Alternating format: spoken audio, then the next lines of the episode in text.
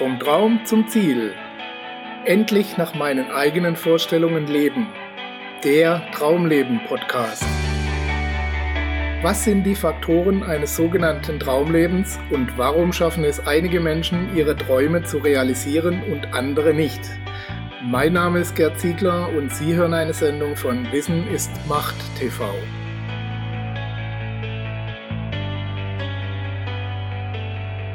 Die Stille um das Versagen. Es gibt Myriaden von Büchern, Hörbüchern und DVDs von und über erfolgreiche Unternehmer, Selbstständige und andere Menschen, die es geschafft haben, ihre Träume zu realisieren. Die Geschichte von einigen wenigen lieferte sogar den Stoff für einen Kinostreifen oder wurde sonst wie künstlerisch verarbeitet. Diese Helden der Eigenständigkeit werden teilweise gefeiert wie Popstars. Leute wie Bill Gates, Mark Zuckerberg, die Google-Gründer Larry Page und Sergey Brin, Apple-Gründer Steve Jobs und viele, viele mehr sind mittlerweile zu Kultfiguren geworden. Selbst Unternehmer, die zu ihrer Zeit noch heftig umstritten waren wegen ihrer Geschäftsphilosophie, wie zum Beispiel Henry Ford, werden heute als Helden des Erfolgs verehrt. Oft wird über diese Erfolgsgeschichten ein so großer Bohai gemacht, dass darüber die Schattenseiten und Risiken ganz vergessen werden. Zumindest werden sie nicht erwähnt. Herzlich willkommen, liebe Zuhörer, zu einer neuen Episode Ihres Traumleben Podcast, in der wir uns mit der Stille um das Versagen beschäftigen wollen. Ein Thema, über das die Menschen gar nicht gerne sprechen und von dem sie auch gar nicht so viel wissen wollen was ich persönlich allerdings für einen Fehler halte, aber dazu später mehr. Unabhängig davon, was wir gerne hätten, gibt es sie nun mal, die Ansätze, die zum Scheitern verurteilt sind. Die guten Geschäftsmodelle, die pleite gehen. Die verzweifelten Versuche, auf eigenen Beinen zu stehen, die allesamt über den Jordan gehen. Seltsam, dass man so wenig darüber erfährt, finden Sie nicht? Das ist vor allem deshalb merkwürdig, weil es satte 75 bis 90 Prozent aller Startups sind, die scheitern. Oder anders ausgedrückt, nur 10 bis 25 Prozent aller Neugründungen kommen aus dem Quark. Genau wie bei den Erfolgsgeschichten steckt auch hinter den gescheiterten Vorhaben jedes Mal ein Einzelschicksal. Ein Mensch oder mehrere Menschen, die Blut, Schweiß, Tränen und vor allem Zeit und Geld in etwas investiert haben, das sich dann irgendwann, oft nach einer langen, quälenden Leidenszeit, pulverisiert hat. Nicht selten zusammen mit der Aussicht auf eine halbwegs angenehme Existenz in der Zukunft. Wer neben seinem eingesetzten Kapital auch noch persönlich haftet, der hat danach Schwierigkeiten überhaupt wieder auf die Beine zu kommen. Wer hier die Risiken und Gefahren richtig abwägt, könnte zu dem Schluss kommen, einfach mal die Finger von solchen Abenteuern zu lassen, oder? Und wahrscheinlich würde mancher Gründer im Nachhinein auch die Finger davon lassen, wenn er im Vorfeld wüsste, was alles auf ihn oder sie zukommt. Lange Arbeitsstunden, schlechte bis gar keine Bezahlung, kein Urlaub, kaum noch Freizeit, keine Zeit für Freunde und Hobbys und das alles für eine Chance von maximal 1 zu 4, schlechtestenfalls 1 zu 10 auf ein besseres Leben in der Zukunft. Allerdings will ich mit diesem Beitrag keinen von seiner Geschäftsidee abbringen oder von seinem Traum. Ganz im Gegenteil. Ich möchte Sie ermutigen, es trotzdem zu wagen, wenn Sie sicher sind, was Sie wollen. Sie sollen nur den Preis richtig einschätzen, den Sie bezahlen müssen. Die vielen Erfolgsgeschichten spiegeln ihnen sonst ein völlig verzerrtes Bild wider, das so einfach nicht stimmt. Gerade in Zeiten, in denen die Angestellten geführten Konzerne alles dominieren, fehlt es hinten und vorne an wirklichen Unternehmern, die auch mal abseits des optimierten Profits entscheiden können. Es fehlen Unternehmer, die Entscheidungen abseits des kurzfristigen Gewinns zugunsten von mehr Nachhaltigkeit treffen können. Deshalb ist jede Vision, jeder Traum eines zukünftigen Unternehmers es wert, aufgegriffen und umgesetzt zu werden.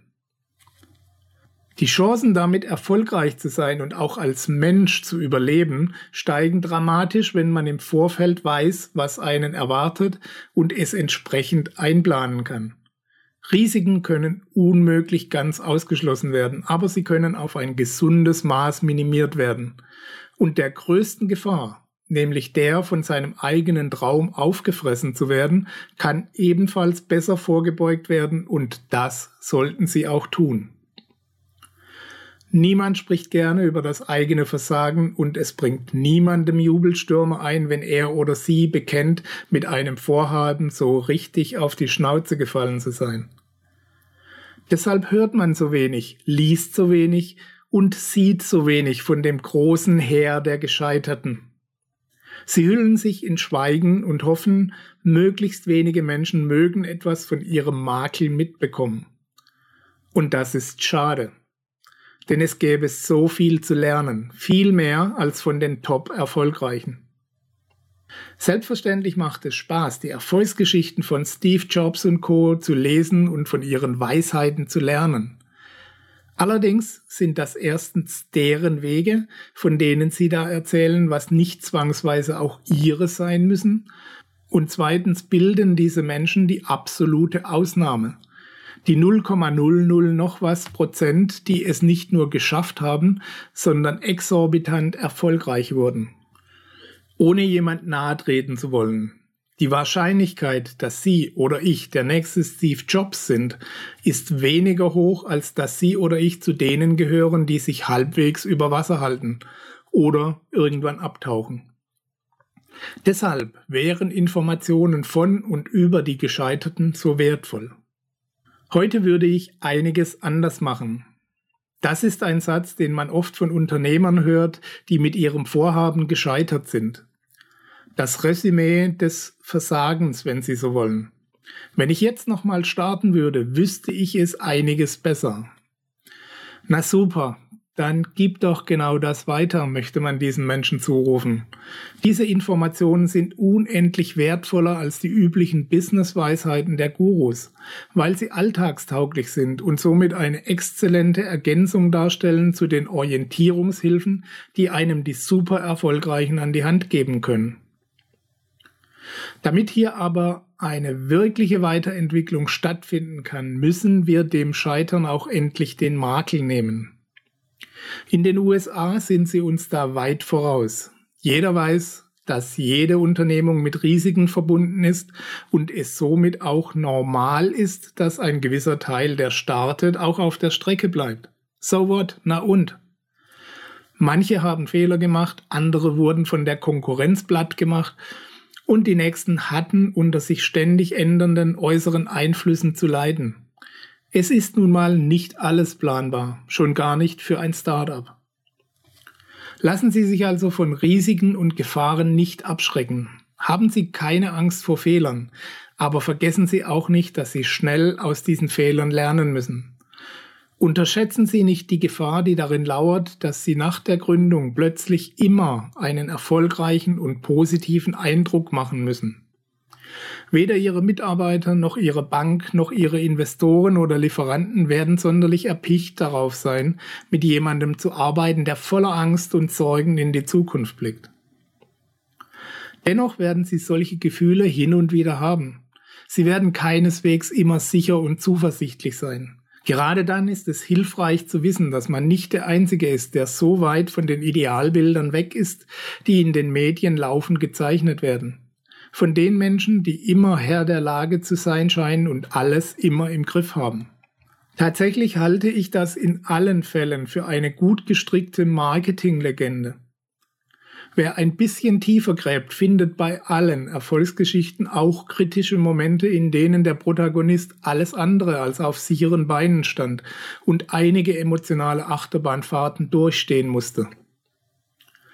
Nikki Durkin, eine junge australische Unternehmerin, hat in einem Bericht, den ich neulich gelesen habe, ein ungeschminkteres Bild von ihrem Gründerleben gezeichnet und es beschrieben, wie es ihr erging, als ihr Startup 99dresses.com nach vier Jahren harter Arbeit vor dem Ausstand.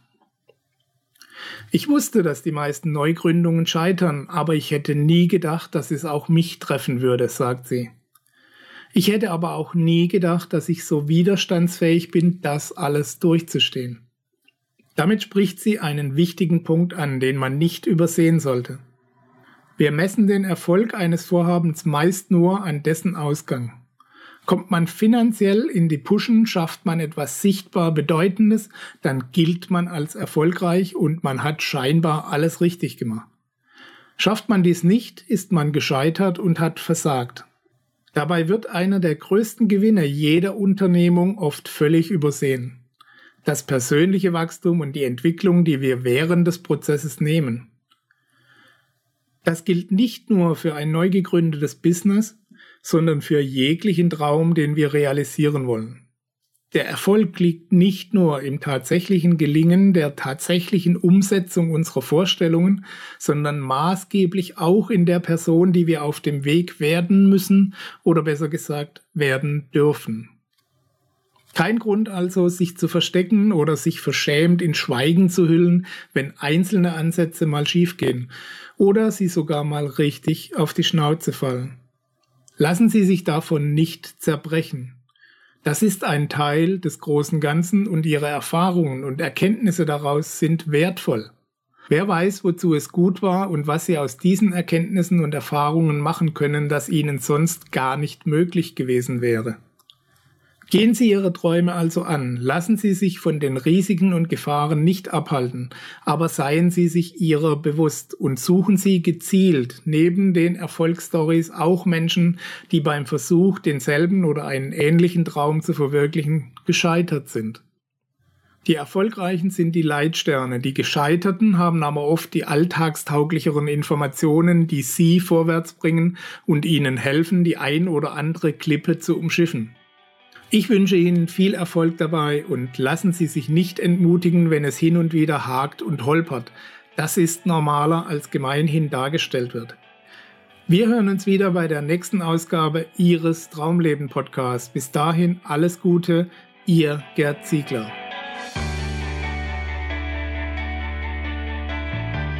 Sie hörten die Sendung Vom Traum zum Ziel, endlich nach meinen eigenen Vorstellungen leben den Traumleben Podcast. Vielen Dank für Ihre Aufmerksamkeit. Als kleines Zeichen Ihrer Wertschätzung freuen wir uns über Ihre Bewertung, eine kurze Rezension auf iTunes und natürlich über eine Empfehlung in Ihren Social-Media-Kanälen. Durch Ihr Feedback können wir uns weiter verbessern und durch Ihre Empfehlungen können wir noch mehr Menschen erreichen. In beiden Fällen helfen Sie uns, das kostenlose Angebot weiter aufrechtzuerhalten. Be part of the project, indem Sie zur weiteren Verbreitung der Tipps und Inspirationen beitragen. Vielen Dank für Ihre Unterstützung und bis bald.